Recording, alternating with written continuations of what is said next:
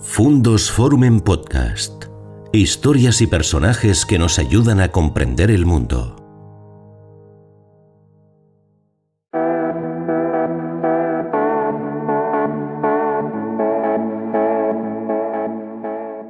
¿Qué tal amigos? ¿Cómo están? Bienvenidos a un nuevo encuentro en nuestro canal Fundos Forum. Ya saben, siempre intentamos traer a este encuentro personajes interesantes y hoy creo que humildemente hemos acertado. Sabes que saben ustedes que siempre buscamos la verdad y hay un adagio latino que perfectamente es aplicable a esta intención nuestra. Ese adagio según el cual en el vino está la verdad, in vino veritas. El personaje que les presento hoy, por un lado, tiene una faceta insólita, la faceta de que una persona que llegó nada menos que al nivel 30 de la administración, que es lo que cualquier español ansiaría, en un país en el que se dice que todos quieren ser funcionarios, pues de repente renunció a su carrera en la función pública y se metió a empresario, a trabajar 16 horas diarias.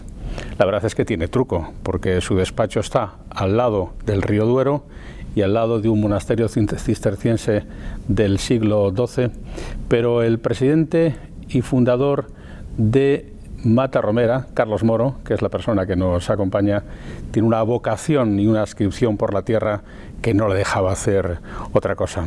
Hoy vamos a hablar de vino, vamos a hablar de cultura, vamos a hablar de internacionalización, vamos a hablar de empresa con una persona que por lo demás no se explica por sí mismo, sino que solamente se entiende en la dualidad de Carlos Moro y de Esperanza Castro, que es su esposa. Hola Carlos, bienvenido. Pues bien hallado, un placer estar contigo. Muchísimas gracias por acompañarnos aquí. En esto que digo de que en el vino está la verdad, porque en el vino está la tierra, está el producto del trabajo de la tierra durante un año entero, está la ciencia que los hombres le aplican al vino y sobre todo está una realidad empresarial cada vez más importante, ¿no? Sí, efectivamente, yo creo que es un producto que reúne una serie de condiciones y circunstancias pues, pues muy bonitas. ¿no? Eh, primero, todo lo que es la, tradición, la historia, la, cultura del, propio vino. Segundo, el propio producto, que es el resultado de tierra y de piña y de elaboración y de persona y, de presentación y, también incluso de carácter emocional de lo que, de lo que representa. Y, por otro lado, es el resultado también de una actividad empresarial que tiene que ser pues eh, adecuada, sostenible y además está en torno a todo el elenco de la sociedad. Forma parte constantemente de los principales momentos de la sociedad, las bodas, los banquetes, las celebraciones, el día a día, el chateo, el tomar un vino, las comidas, las cenas, por tanto, es algo que trasciende mucho a lo que es un único producto. El vino, por lo demás, em, claro, ya los monjes eh, en la Edad Media, eh, de hecho el nombre de su primera bodega, Emina, viene de ahí, sabían que tenían que tomarse todos los días una ración de vino y le llamaron Emina, que también es una unidad de medida del espacio. Pero esto no es nuevo. Ya los griegos, los romanos sabían que tomar vino es algo sano todos los días, ¿no? Eh, sin duda, ¿no? Estaba en, los griegos, en las expresiones de los mismos, en la que era pues salud y en los monjes que recogen toda la cultura griega y romana pues la, transmiten en la época medieval eh, y, en sus monasterios especialmente la generan y la difunden ¿no? el que el caso de, de, Valbuena es un caso muy especial ¿no? porque fue el primer monasterio fundado cisterciense de toda la zona del Duero y precisamente además este fue fundado directamente por los monjes franceses ¿no? y, en esta regla de los cistercienses tenían como norma, no solo como eh, costumbre, sino como nombra el derecho a tomar una mina de vino diaria. ¿Eh? Eh, que era pues para efectos de, satisfacer la, sed en tiempos de calor y dar energía en tiempos de, frío y, y, para salud también, porque muchas veces eh, el vino era mucho más saludable y más sano que incluso muchas aguas. Que, por tanto, pues está inmerso y, nosotros que somos de este, de este origen, precisamente de Valbuena de Duero, pues muy ligados a esta tradición, a esta historia. ¿no? siempre digo que seguramente algunos de mis antepasados pues estuvieron allí cercanos o al lado de los monjes ya eh, bebiendo y aprendiendo de ellos. Una de las facetas de los personajes que nos acompañan en los encuentros de nuestro canal Fundos Forum es ofrecer eh, perspectivas diferentes de la, de la vida cotidiana y vaya si es diferente el hecho que yo mencionaba al principio de que una persona renuncie a nivel 30 de funcionario, de alto funcionario de la Administración eh, del Estado para dedicarse a plantar, a plantar eh, viñas, a, cultivar vino. ¿Eso cómo fue? Bueno, eh, quizá empiece la historia. Yo, yo fui a Madrid a estudiar ingeniero superior agrónomo porque aquí no había mm, otro sitio, solo había en Madrid y empezaba en Valencia. Era lo que me, finalmente me apetecía y quería hacer. Y, entonces pues terminé la carrera, la verdad es que fue una carrera brillante, ¿no? fue el único que terminó con 22 años. Inmediatamente me ofrecieron varios puestos, uno en una empresa de, alimentación animal, una bodega de Rioja como gerente y un puesto en el ministerio. ¿no? Cuando esto se lo comenté a mi padre, dijo, pero ve, que, no tienes duda, es que tú eres funcionario. Aquí la que lo que dicen todos los padres. Todos, y, y la agricultura más, porque la agricultura en aquellos momentos era, mm, había mucha incertidumbre había cosechas malas, no había seguros agrarios, no había ese sostén que hoy día hay con la PAC o en otras circunstancias. Por tanto, la búsqueda para el hijo de lo mejor eh, era pues la búsqueda de la seguridad. La, la tierra y las viñas están aquí, ya tendrás esta ocasión. Por tanto, funcionario. ¿eh? Y, dentro de funcionario, pues, pues había que buscar ser. Eh, yo, siempre me ha gustado pues estar un poco en el liderazgo de las cosas, ¿no? O en la dirección, tener alguna proyección en ese mundo, ¿no? pues me dice, no solo eh, pues, trabajando en el Ministerio de Agricultura, sino luego como funcionario del Cuerpo Superior de Administradores Civiles del Estado y luego también del Cuerpo Superior de Sistemas y Tecnologías de la Información. ¿no? Y efectivamente fui uno de los subdirectores generales, uno de los niveles 30 más joven. Por tanto, me dio tiempo a hacerme y a casi cansarme de serlo. Eh, y, volver a algo que a mí me, me, encanta y me sigue encantando y estoy pues muy satisfecho de, haber tomado aquellas decisiones de, volver a, a la tierra, de enlazar con la, empresa familiar y la agricultura familiar, de, tomar y retomar eh, pues mucho más la cultura del vino. Nosotros tenemos cinco bodeguitas en la familia, de las antiguas, somos odios de la cooperativa que había en aquel momento, que era, que era pues la que de Peñafiel, ¿no? Y, y entonces pues retomar toda esa historia, que, que era es, mi historia, y, y, relanzarla, pero con los criterios y objetivos que yo había vivido también, ¿no? Eh, en el extranjero, mis primeros viajes a Burdeos, en el propio pues, Madrid, en el desarrollo agroindustrial que yo estuve haciendo en FAO me llevaba a buscar eh, un tipo de, no solo de productos, sino de empresa y de industria alimentaria con los conceptos que yo había ido amasando en ese criterio. ¿no? Yo había hecho el, doctorado, que no lo presenté, por cierto, para que no haya dudas, sí, lo hice, hice y las asignaturas y todo eso, pero era sobre reforma agraria, una reforma agraria muy distinta de lo que era aquellas de los antiguos años del 31, del 36, o las, eh, o las eh, americanas. Era lo que yo intento hacer en mi microcosmos de mi vida, ¿no? Es desarrollo eh, global de la zona, desarrollo personal de las personas y de los ciudadanos que viven, desarrollo integral, eh, no solo desde el punto de vista de trabajo, de empleo, sino de, eh, vivencia, ¿no? De, vida. Eso es lo que a mí me parece importante y eso enlaza mucho luego con los temas de despoblación y todo esto, ¿no? Y usted como testigo del tránsito entre lo público y lo privado, que no es un tránsito frecuente en España, porque la iniciativa emprendedora eh, es importante, pero no abunda. Eh, ¿Por qué piensa que esto no ocurre más? ¿Por qué cree que en España tenemos tanta afición de preconizar eh, que las personas obtengan un trabajo fijo a través de una posición de funcionario, de empleado del Estado, y como que el emprendimiento todavía no ha adquirido eh, una autoridad grande, o quizás sí, quizá esto que yo digo eh, puede ser rebatido y ya estamos en una sociedad emprendedora. Pues no, lamentablemente no estamos todavía en una sociedad emprendedora. Eh, yo tengo que decir primero que como funcionario esto no deja de ser nunca. Claro. Eh, eh, yo me he sentido enormemente satisfecho. Yo he desarrollado muchísimas cosas en la administración. me encanta el haber estado y lo digo con todas las palabras. He aprendido tanto de la administración, esos principios de la administración tan sanos en la Constitución, los de objetividad, los de tratamiento igual, los de conocimiento de la normativa, pues son muy muy bonitos y muy importantes. Pero claro, em, desde la perspectiva mm, individual o desde la perspectiva de ciudadano o de empresario, eh, ocurren que hay muchas restricciones y muchas dificultades para el desarrollo normal de la actividad empresarial. ¿eh? En España cuesta mucho hacer todas estas cosas y no cabe duda que esto, esto eh, pues, em, digamos, aleja un poco a, los jóvenes o a los emprendedores de esa actividad o les desiste. ¿no? También es cierto que, la cultura no es lo mismo que en Estados Unidos, ¿no? en la que cultura de, iniciativa y de crear una empresa es, inmediata, está ya desde la universidad. Aquí ya desde la universidad tenemos otra cultura, son funcionarios, eh, los, universitarios. Hay una concepción mucho más doctrinal, mucho menos, eh, eh, digamos, de fomento de la creatividad. Por tanto, todo influye. La restricción administrativa, la propia formación, el riesgo, la falta de financiación también muchas veces, ¿no? de confianza. Eh, en otros países pues ha habido facilidades para, para que incluso puedan tener eh, pequeños fracasos ¿no? los, los emprendedores.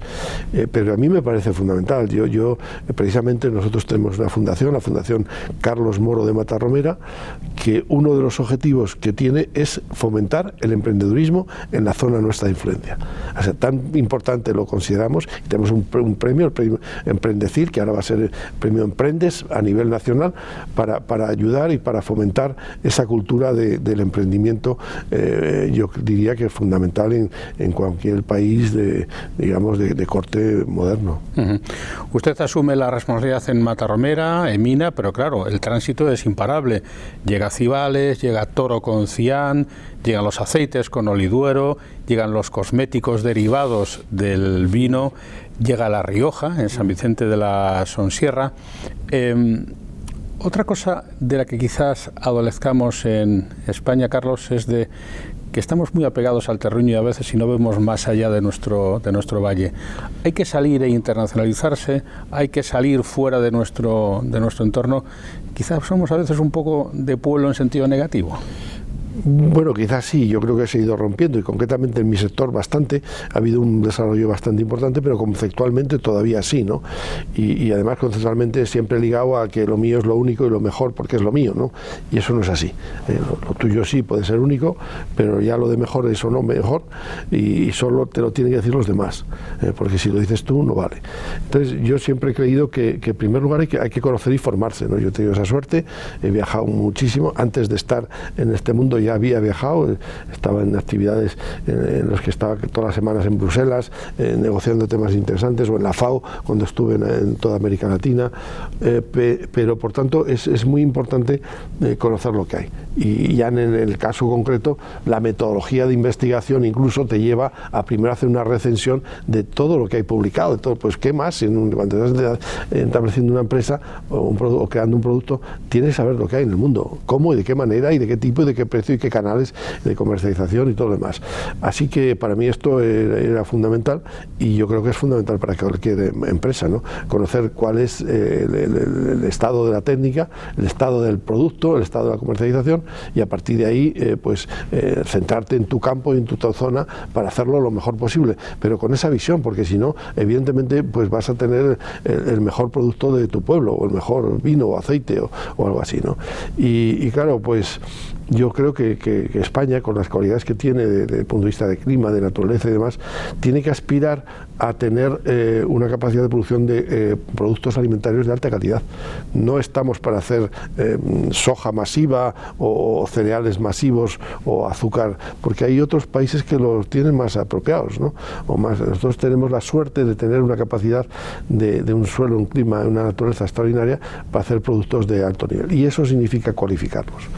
Cualificarnos, eso, cualificarnos, eso sí, eh, que es a lo que iba, porque yo creo que hay dos tipos de personas, Carlos. Las personas que cambian las cosas de sitio y cobran por ello o quieren cobrar, y luego las personas que cambian las cosas mediante la innovación cualificada.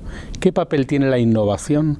¿Qué papel tiene la investigación en las actividades empresariales y en general en las actividades de la vida? Usted que ha hecho vino sin alcohol, que ha hecho cosméticos del vino, etcétera, etcétera. Bueno, yo creo que una de las eh, actividades, aparte de lo que hablábamos antes de internacionalización, no solo de conceptos, sino del producto, eh, y que yo tuve también oportunidad de, trabajar y de aprender y de conocer en la administración, fue el valor y la importancia de la investigación y la investigación, el desarrollo eh, y todos estos conceptos, ¿no? que de alguna manera yo promovía también. ¿no? Cuando llego a mis empresas, pues cómo no promoverlo y cómo no hacerlo en cuanto tienes la masa crítica, tienes una cierta masa crítica para poderlo hacer, ¿no? una cierta dimensión, que es uno de los problemas también en España, la pequeña dimensión de las empresas y, bueno, pues es necesario eso. Cuando, cuando tuve la mínima oportunidad de hacerlo, lo hice porque eh, eh, me parece que es el, el avance fundamental ¿por qué están los grandes países en cabeza de, donde están? Pues porque han tenido un desarrollo industrial, y no solo industrial, sino de investigación importante. Hablamos de Estados Unidos, hablamos de Francia en el contexto europeo, Alemania, o hablamos ahora incluso de China, ¿no? en el que están invirtiendo muchísimo en ya no solo en copiar, sino desde hace tiempo en investigar y en adelantarse al futuro, porque el que va por delante es el que va, digamos, captando los valores ¿no? y captando el valor añadido. Por tanto, eh, en una empresa que además tiene que estar compitiendo en el mercado, mercado que, cambia constantemente. O sea, los vinos que estamos haciendo hoy en Emina o en Matarromera o tal, no son iguales que los que hace 30 años eh, diseñamos, ni mucho menos hace 60 años los que hacía mi, padre, mi tío y mi abuelo. ¿eh? ¿Por qué? Pues que, es, que, es que el consumidor ha cambiado y está cambiando. Y hace pues poco tiempo no se hablaba de, vinos elegantes y sutiles y demás, se hablaba de vinos de alta expresión y hoy día ya no se habla de vinos de alta expresión porque la gente quiere otros vinos distintos, ¿no? Eh, siempre hay consumidores para todo, o, los ecológicos o los biodinámicos, pues son eh, conceptos que aparecen, o los vinos sin alcohol, ¿eh? que era un, una, digamos, contra natura hace, conceptualmente hace 18 mm, años y, y hoy es una de las tendencias explicadas por los gurús del marketing y de la igual inteligencia mundial como uno de los productos de futuro. Por tanto, si no vas conociendo y adaptándote, y eso significa adaptarte tecnológicamente, adaptarte eh, de conocimientos y en algunos casos, si puedes adelantarte e investigar tú. Nosotros hemos ido en esa línea eh, por ese concepto que yo siempre eh, conocí, aprendí y, luego lo hemos desarrollado de forma importante y, y eso nos ha ido muy bien, ¿no? porque en algunas cosas nos ha ha situado eh, en el liderazgo mundial, eh, que es algo que a mí siempre me preocupaba, porque siempre íbamos a aprender de Francia, y en enología mucho más, y era con la cultura francesa. Ya, ya, bueno, pues ahora en dos o tres cosas tendrán que los franceses o los norteamericanos venir a Valbuena para aprender de algunas cositas que la cultura española ha avanzado en el desarrollo de investigación. Por ejemplo, la extracción de polifenoles, en la que somos pues, líderes, o en la de, construcción molecular, y a partir de ahí creación de vinos bajos en alcohol, sin alcohol o otro tipo. ¿Y por dónde van los tiros en, la moda del vino en este momento, Carlos? En la pasarela de la moda del vino del otoño del año presente, eh, ¿qué es lo que el público está pidiendo? Bueno, yo diría que eh, según eh, estas gurús hay 10 tendencias, ¿no? Porque el consumidor ahora es muy diverso. Eh, hay una información enorme, hay una multitud de, bodegas eh, en España y en el mundo. En España, pues 4.000 activas, activas, con unas veintitantas mil marcas, en el mundo cientos de, más de 100.000 marcas, eh, y, tipos y zonas y denominaciones de origen. Por tanto, hay, yo diría que primero una bastante diversidad. Pero luego en general hay, a mi modo de ver, varias tendencias. Una es a los vinos, quizá un poquito menos em, de grado alcohólico, eh, quizá un poquito menos fuertes, quizá más ligeros, pero sabrosos, intensos, aromáticos y, con una, digamos, eh, capacidad organoléptica de satisfacer al, consumidor. Pero también, como decía antes, los, los, vinos ecológicos, hay gente que ya solo quiere lo orgánico en Estados Unidos, en algunos casos más puntuales lo biodinámico, o los vinos bajos en alcohol, por ejemplo, o los vinos sin alcohol, o los vinos ahora en lata, ¿no? Ayer me hablaban de Estados Unidos, ¿no? Que querían, nosotros sacamos un vino de lata hace 15 años. ¿eh? Nos adelantamos demasiado al, tiempo, ¿no? También decía el otro día que, a veces eh, hay que estar en el momento oportuno en el sitio adecuado, ¿no? Eh, a veces si te adelantas demasiado, pero ahí está, ahí está el conocimiento, ahí está la información y ahí está preparado para que en cualquier momento se pueda desarrollar. es multidiverso, hay una tendencia a mayor consumo de vinos blancos, vinos blancos con dos tendencias, una de vinos blancos jóvenes muy frescos, muy frutales, ese verdejo maravilloso que está teniendo éxito, eh, nuestros eminas, verdejos o el sauvignon, y también otra tendencia los vinos más de alto nivel, los vinos tipo borgoñón, fermentados en barrica, criado de una gran complejidad, eh, que, pues buscan consumidores más exquisitos, más, más formados o que quieren buscar otras tendencias. Por eso digo que, es, muy bonito porque tienes tanta diversidad, tantas posibilidades y un mundo tan abierto que, yo creo que hay campo para todos, además, ¿no? que es lo bonito. Esto de pandemia nos demostró que en casa se está muy bien también, incluso aunque sea forzado, y creo que se bebió más vino que nunca. El año pasado eh, la gente bebimos vino en casa. ¿Esta tendencia se ha mantenido de algún modo después de la pandemia? ¿Se puede intentar consolidar? Pues eh, yo creo que sí. A, juzgar por lo que conozco y hablo con mis colegas, yo formo parte de la ejecutiva de la, de la Federación del Vino, pues eh, este ejercicio de estar los padres con los hijos y teniendo que estar comiendo y cenando y teniendo la oportunidad del padre o la madre abrir unas botellas de vino y los hijos compartirla y probarla y entrar en ese mundo, eh, ha calado, ha, quedado pozo. No, sé cuánto sería el pozo, pero ha quedado eh, ese valor de que ha habido gente que ha entrado por este mundo de la cultura del vino. ¿no? Y, yo creo que, hay un, un, momento en ese sentido bonito y, algo ha quedado. Es difícil saber cuánto, ¿no? porque como ha habido un trasvase en los años de la pandemia del sector oreca al sector, digamos, alimentación y consumo doméstico, y ahora está viendo un poco también al contrario, ¿no? la gente está saliendo mucho más, hay una euforia de salida eh, enorme y, está vertiendo otra vez al consumo en, la hostelería, la restauración, los hoteles. Pero yo, yo confío que sí, y, y confío también en que mm, ha dado lugar a probar incluso vinos de más alta calidad. Nuestras marcas de referencia han salido favorecidas en ese contexto. Matarromera, Carlos Moro, los vinos de Rioja, eh, Rento, que es nuestra más pequeña bodeguita que hay en, en pues esos vinos la gente los prueba, son más minoritarios y, luego pues tiende a poderlos buscar y encontrar.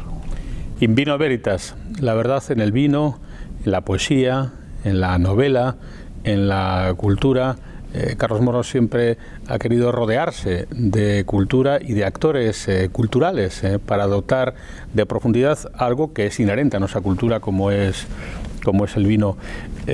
¿Estamos en condiciones de recuperar la condición cultural del consumo del vino o es algo que ya está tan sometido al mercado, Carlos, que solamente algunos pioneros como usted son capaces de vincularlo uno con lo otro? No, no, yo creo que siempre hay oportunidad, hay una oportunidad eh, enorme, en mi opinión. ¿no? En la parte de cultura más integral, eh, hablamos de pintura, literatura, poesía, música, eh, está siempre ligado. Nosotros tenemos unas jornadas literarias absolutamente fantásticas en las que ha venido a Emina, a la bodega, pues algunos de los mejores literatos españoles y, encaja perfectamente con ese mundo, ¿no?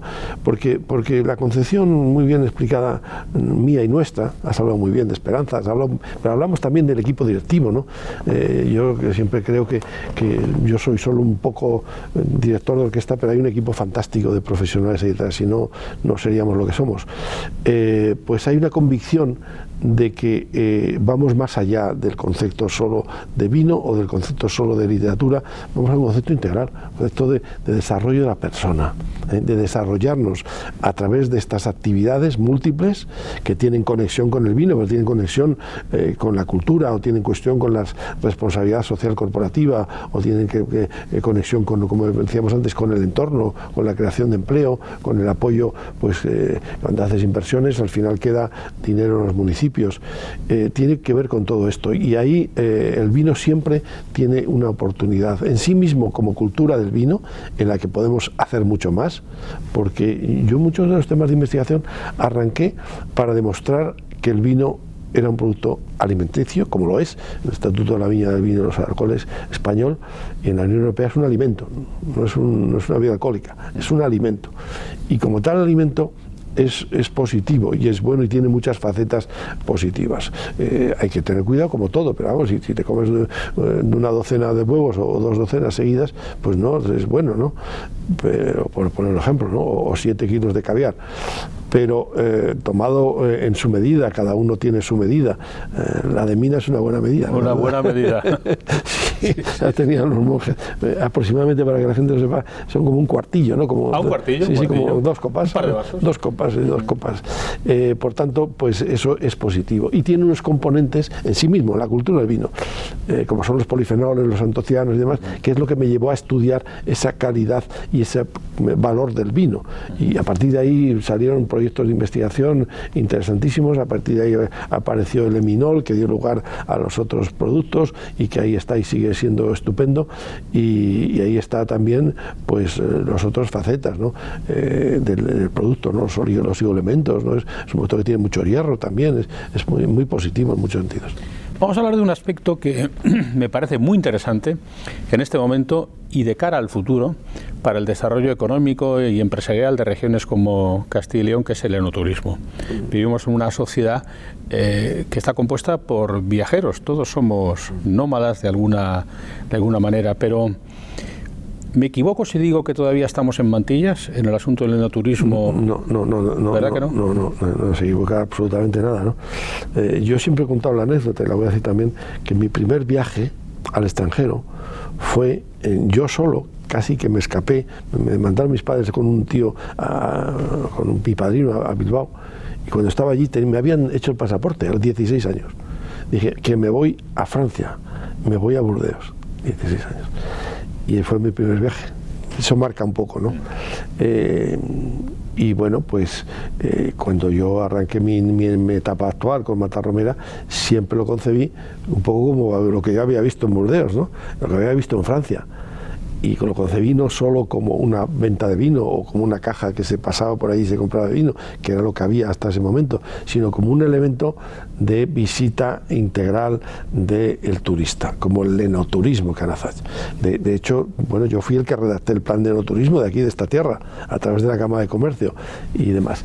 Eh, pero mm, dicho todo esto, creo que hemos avanzado mucho, nosotros hemos hecho lo que hemos podido, en Matarromera, abrirlo, luego en Mina, en Mina está preparada para el turismo con un museo, Museo del Vino y el Duero, en Mina, Ribera del Duero, porque está en Mina, mm, Medina también, eh, en Medina del Campo, en vinos blancos pues eh, con un museo eh, adaptado para el turismo, hemos eh, hecho un, hotel, un restaurante, hemos promovido que los demás se pongan alrededor, una casa rural o, en, en, Balbuena, en, el monasterio reconvertido parte de la a un estupendo hotel de cinco estrellas, etcétera, etcétera. pero efectivamente no estamos todavía con el nivel que podríamos alcanzar.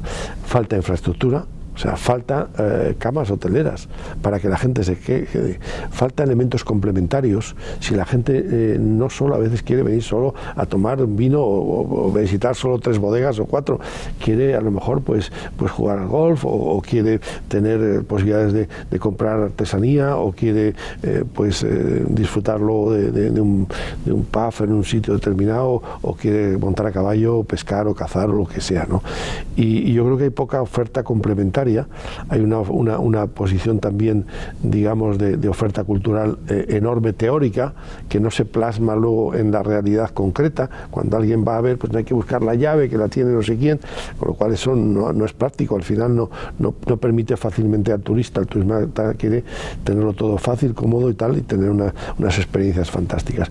Por tanto, yo creo que, que sí, hemos avanzado mucho y, bendito sea, pero, pero tenemos eh, una oportunidad enorme de hacerlo crecer mucho más, eh, diversificando negocios, abriendo negocios, eh, iniciativa, emprendedores jóvenes que quieran lanzarlo eh, en este campo. Y, yo pienso que, pues todo Castilla León es fantástico. El, Duero es, un caudal de, elementos fantásticos en el propio río, las riberas, la naturaleza, el turismo de naturaleza, el turismo de senderismo, en fin, creo que, estamos en los inicios porque la concepción para mí de no-turismo también la, la, he mostrado, la, fijamos. Cuando fui presidente de, Rueda lo fijé, porque no era así tampoco antes.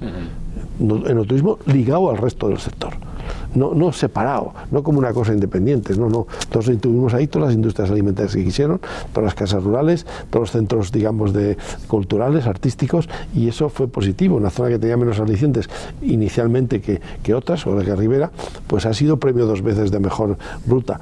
En fin, creo que eh, hay que contemplarlo en, la integridad, porque el, hombre y la persona, el viajero, es un viajero integral, no es un viajero unidimensional que solo hace una cosa. ¿eh? Entonces, eh, le gusta hacer, o hay que ofrecerle, o hay que tentarle, si no, para hacer otras cosas. Y, luego además es un producto express, eh, que hay cincuenta y tantos fines de semana al año, no sé cuántos puentes, oportunidades de viaje rápido, de viaje además muy complaciente, porque dispone de cultura, nuestra cultura renacentista, buena comida, maravillosos paisajes, y es una lástima, en efecto, que habiendo tan pocas camas de, de hotel, y sobre todo habiendo tan pocos campos de golf, porque en el entorno de la Ribera de Dura, por ejemplo, que yo sepa, hay uno en Lerma y un par de ellos en Valladolid y nada más. ¿eh? Entonces, eh, bueno, la buena noticia es que podemos, que podemos crecer, pero claro, para poder crecer nos hacen falta, entre otras cosas, liderazgo.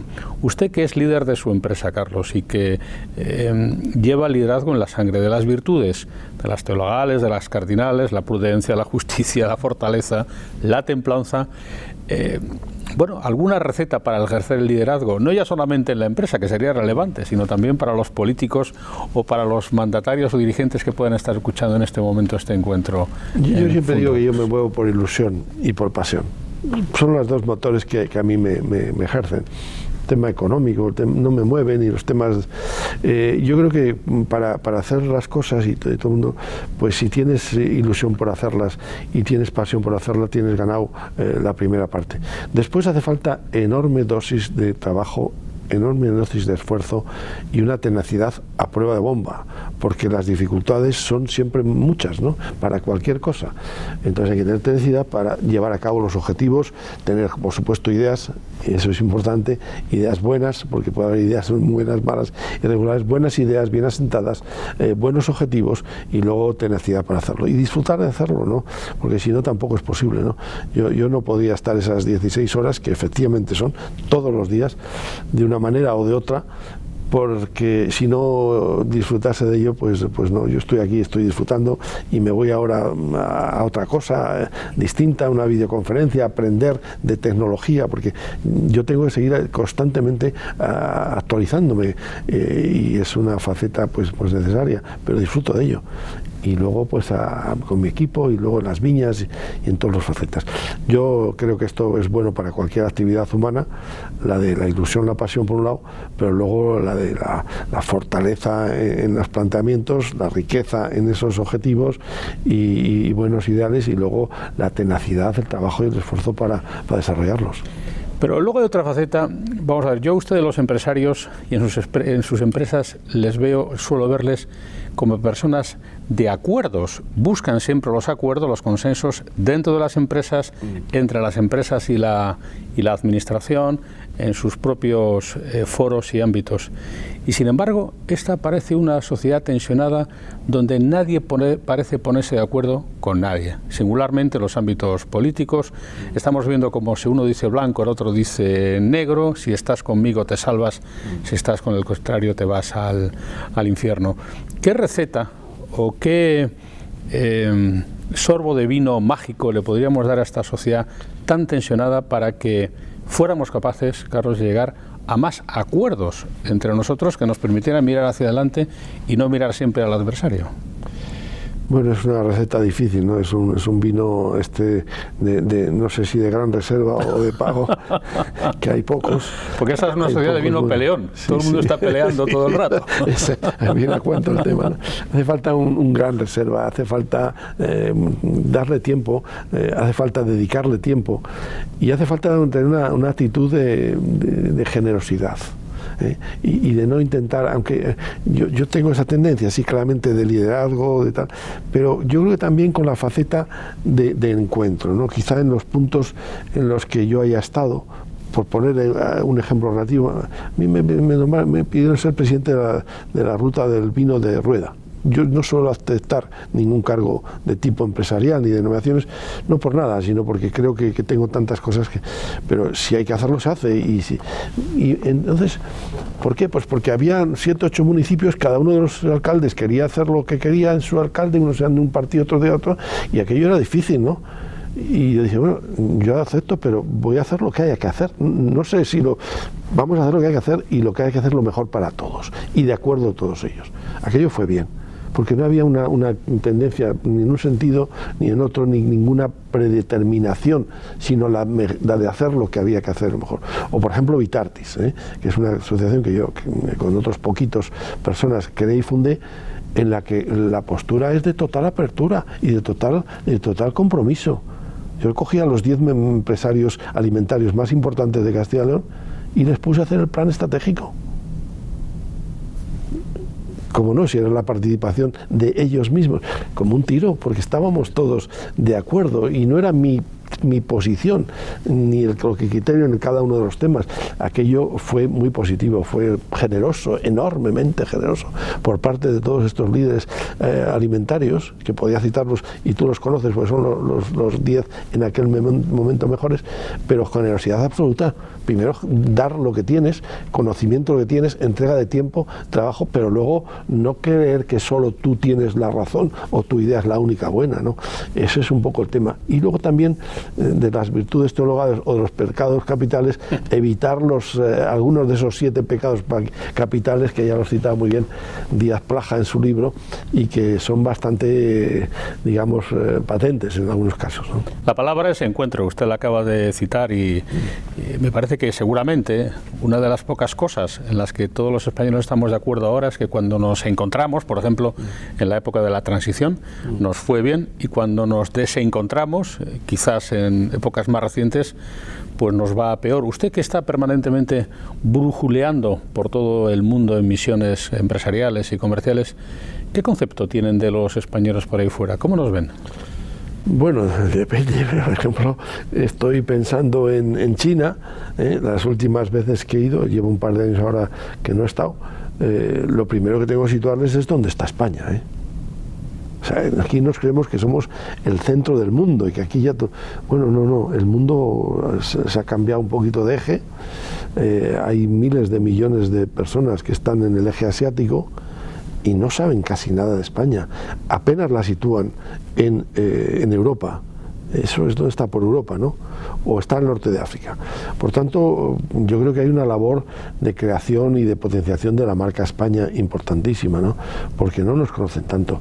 Segundo, eh, si vamos, por ejemplo, en el área de Estados Unidos, Estados Unidos no conoce España y no conoce España, a partir de ahí no conoce mm, los vinos españoles. No me estoy refiriendo a los, a eh, las revistas, eh, sino me estoy refiriendo al ciudadano un ciudadano de Iowa o de Minnesota o de Arkansas le preguntas eh, de los vinos españoles y sabe, y dice, bueno, ¿dónde está España? Está, es un país hispano, ¿no? No, no, es un país español de Europa, que es un poco distinto. Por tanto, eh, eso es lo primero. Segundo, eh, hombre, creo que ha habido también otra vez más un avance importante, se ha hecho un esfuerzo. España pues, ha liderado ahora aspectos como, como el tema del sector eh, aeronáutico, de automoción, el alimentario, por supuesto, y, se va dando a conocer en el mundo. ¿no? Pero en general, pues en el campo que más me muevo, siempre estamos un poco a la cola de los otros países europeos. La Francia, que tiene visión, eh, mucha más visión del mundo de, Francia a nivel internacional, incluso Italia, que ha salido mucho, pero España está muy encerrado muchos años, después ya cuando se ha abierto hemos salido poca gente relativamente y por tanto si no estás en el mundo pues no te conocen.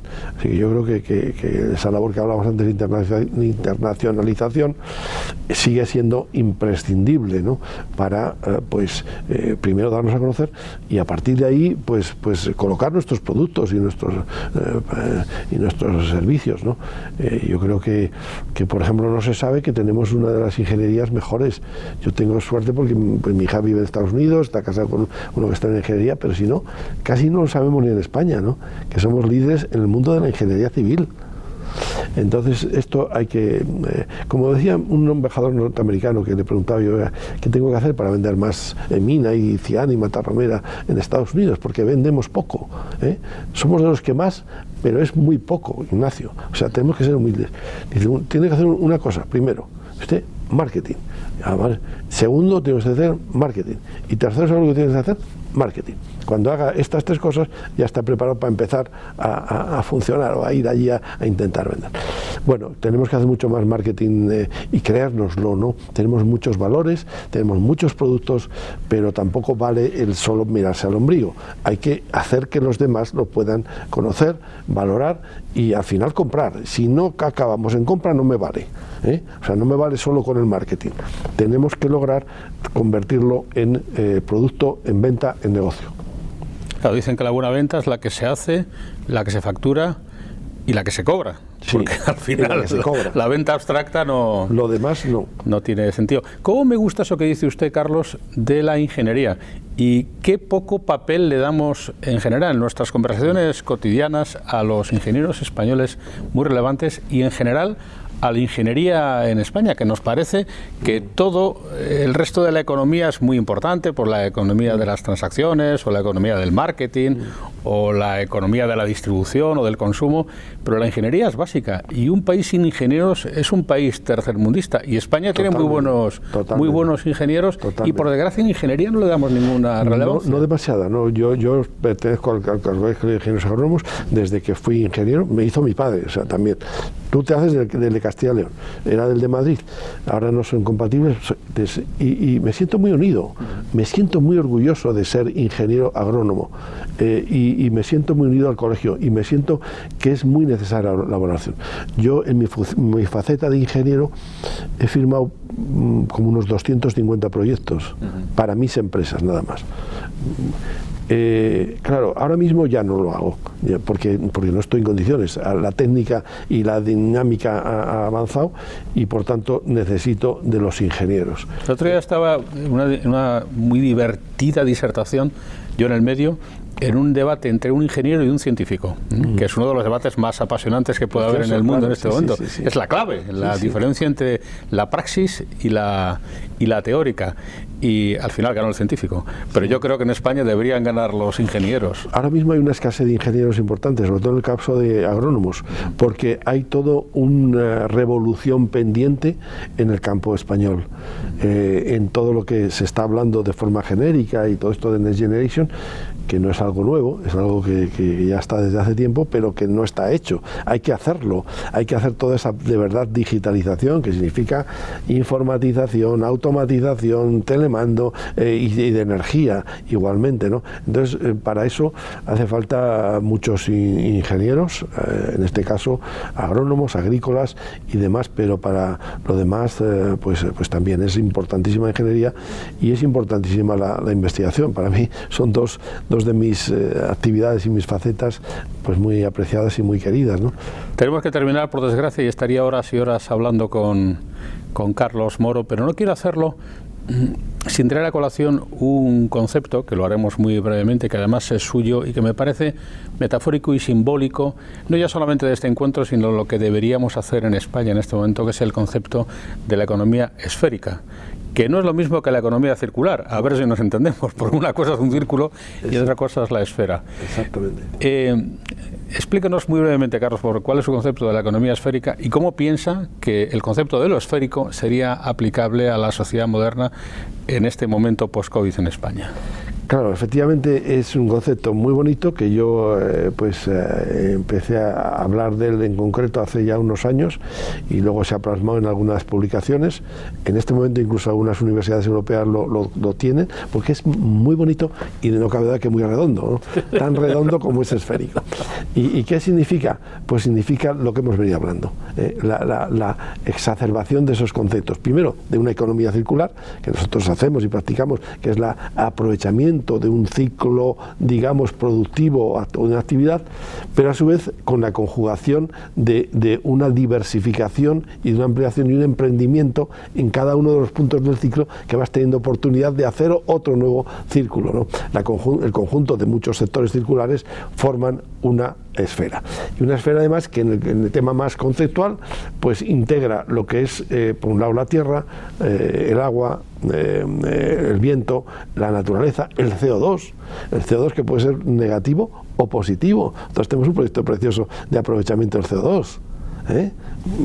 Eh, entonces todo eso eh, de una forma integral y, diversificada y con, por supuesto, con las bases de todos los procesos sostenibles.